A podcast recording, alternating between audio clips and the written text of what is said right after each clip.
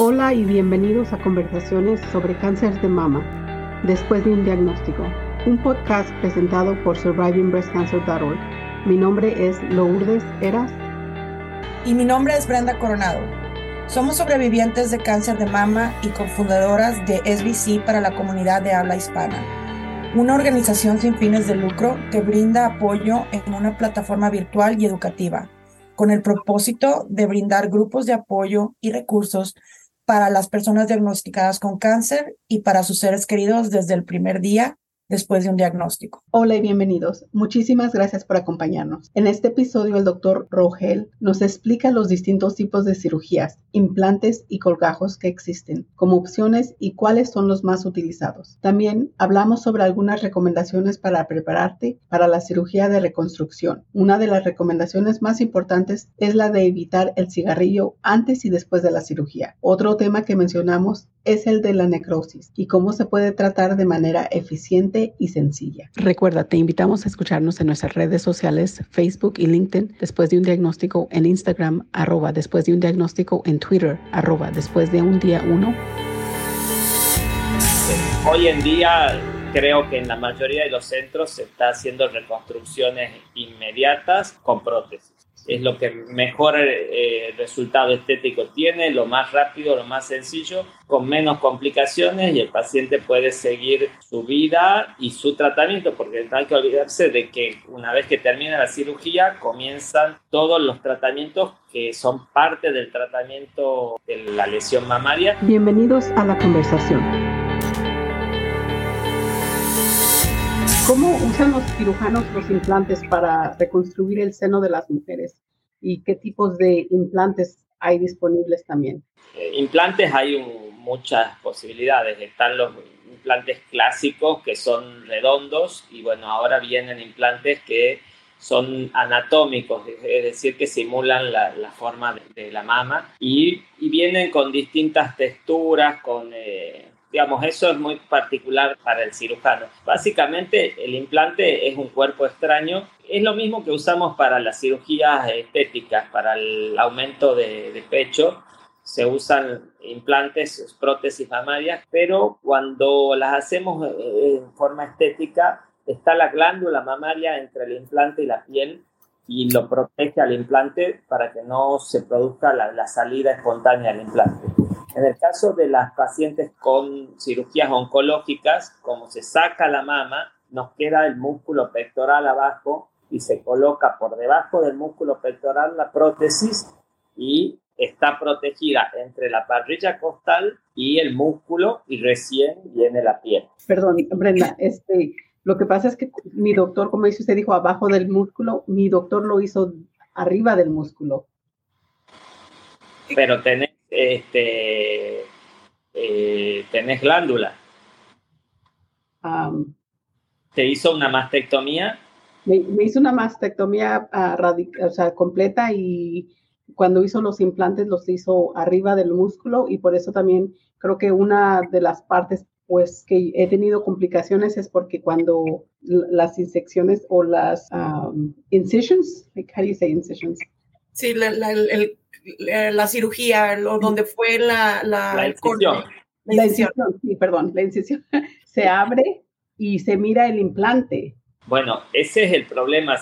Los implantes tienen que ir cubiertos. Digamos, el implante no puede estar en contacto con una herida quirúrgica porque se produce la extrusión. Cuando el implante está en contacto, tiende a salir por la herida quirúrgica. Entonces, hay que pues, eh, cuando hacemos cirugías estéticas está la, glándula mamaria que impide el contacto con la herida y cuando hacemos en cirugías oncológicas ponemos el músculo.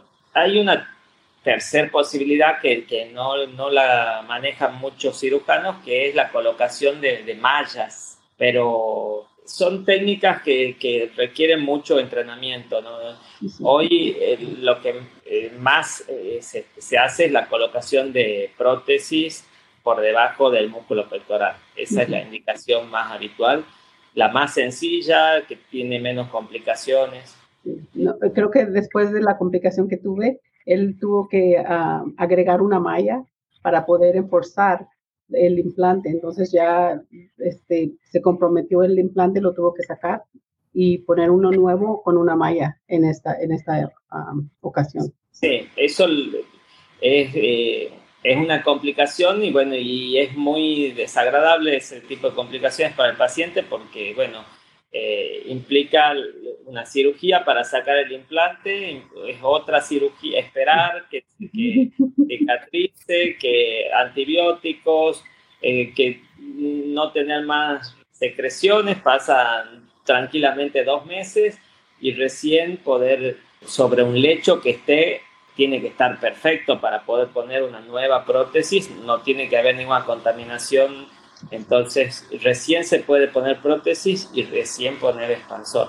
Lo ideal, repito, es la, reconstrucción inmediata y siempre proteger eh, la prótesis con una estructura de partes blandas, ya sea la glándula mamaria o el tejido o, el músculo. Y si no tenés eh, músculo, porque hay pacientes que son muy delgadas y los músculos son muy débiles, usar, recurrir a, una malla que, que te permite este, dejar la prótesis más superficial y evita la posibilidad de la extrusión de que se exponga la prótesis.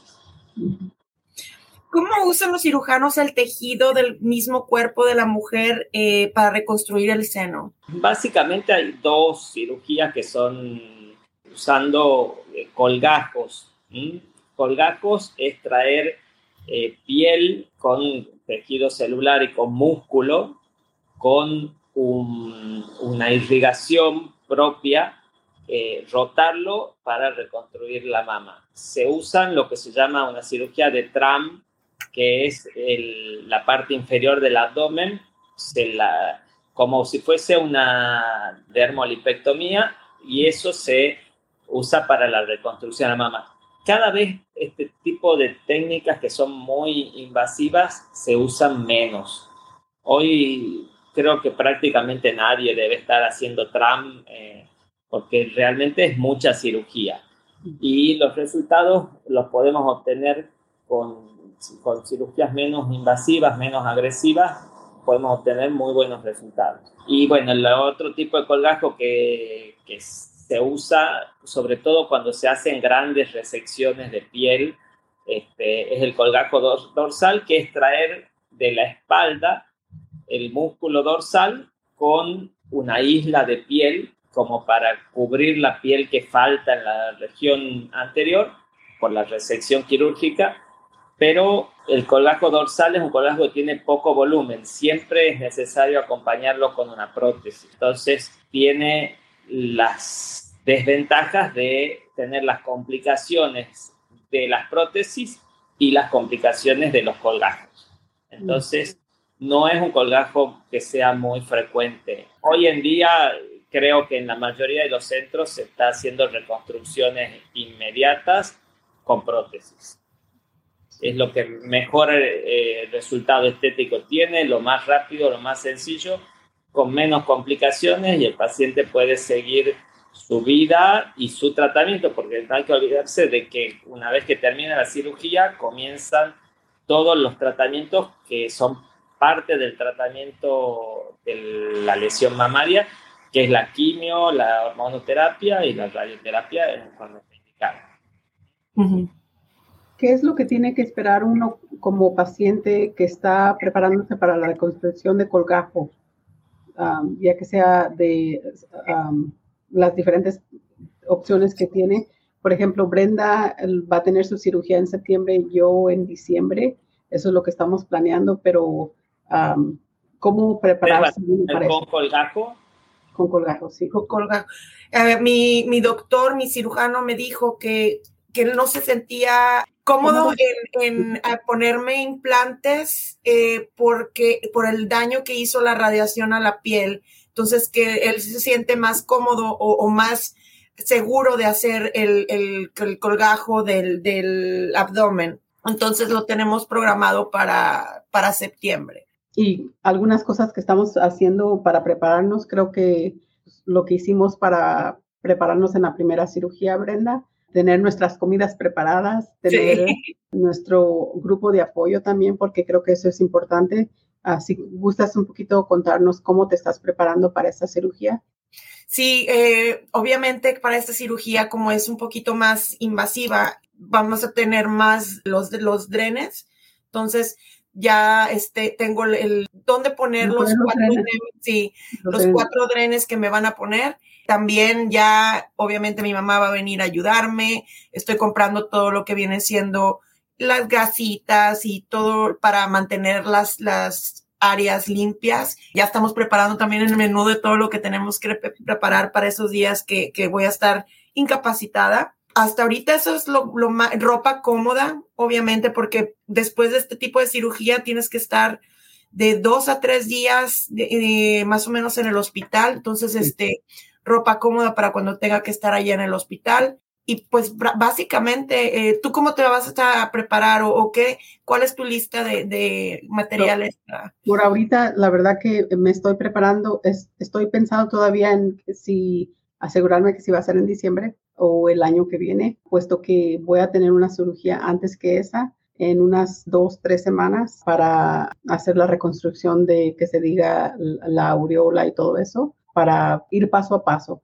Y después ya yo veo que si el, la cirugía con colgajo es algo que quiero proceder o quiero esperarme, como dice el doctor. Creo que tantas cirugías también como que caen pesadas también al cuerpo y yo necesitaba también un poquito de recesión para un poquito de, un break, sí. Estamos hablando un poco cómo prepararnos también para la cirugía. Creo que cómo las personas se pueden preparar era la pregunta qué es lo que esperar para los que están preparándose para la reconstrucción con colgajo. La preparación es muy simple, como para cualquier otra cirugía, hábito saludable, ¿no? Hay, que evitar el cigarrillo, es fundamental, porque colgajos dependen mucho de la vascularización y de la microcirculación. Y bueno, hacer una, una vida sana hasta que llegue la cirugía, no, no, no tenés mucha más preparación. Eh, tu médico te hará un control prequirúrgico que incluya los estudios, ver la coagulación, ver el, el, riesgo quirúrgico, es decir, si estás en condiciones o no de, de, hacerle una cirugía. Para algunos pacientes que han pasado por alguna reconstrucción y tienen la experiencia de la necrosis, por, en mi caso también tuve lo, lo, que, lo que puede pasar o no puede pasar, me ocurrió muchas veces, necrosis de la piel y cómo puede uno lidiar o cómo puede reconocer eso. Sí, la necrosis de la piel es una complicación bastante frecuente cuando trabajas con, con gajos con grandes este, extensiones. Eh, depende mucho de la magnitud de la resección y del tamaño del colgajo que vas, a, a realizar y de la vascularización. Por eso les decía, el, no fumar es una indicación muy importante porque afecta la vascularización y puede traer ese tipo de, complicaciones. Que la, la, necrosis es una complicación bastante fácil de, resolver. Cuando se, se necrosan áreas pequeñas, este, se hace la acción, se, se hace una toaleta quirúrgica y se puede eh, hacer un cierre primario. Gracias por sintonizar y escuchar nuestro podcast. Si deseas obtener más información sobre nuestra organización, próximos eventos y las formas de conectarse, lo puedes hacer visitando nuestro sitio web en es.survivingbreastcancer.org. Toda la información en nuestro podcast proviene de experiencias personales y no reemplazan o representan la de tu equipo médico profesional siempre debes de consultar a tu equipo médico. Si estás buscando temas específicos o te gustaría ser invitado o invitada en nuestro programa, no dudes en comunicarte con nosotras directamente a brenda.survivingbreastcancer.org o a lourdes.survivingbreastcancer.org. Síguenos en Instagram a Después de un Diagnóstico y Facebook Después de un Diagnóstico. Gracias.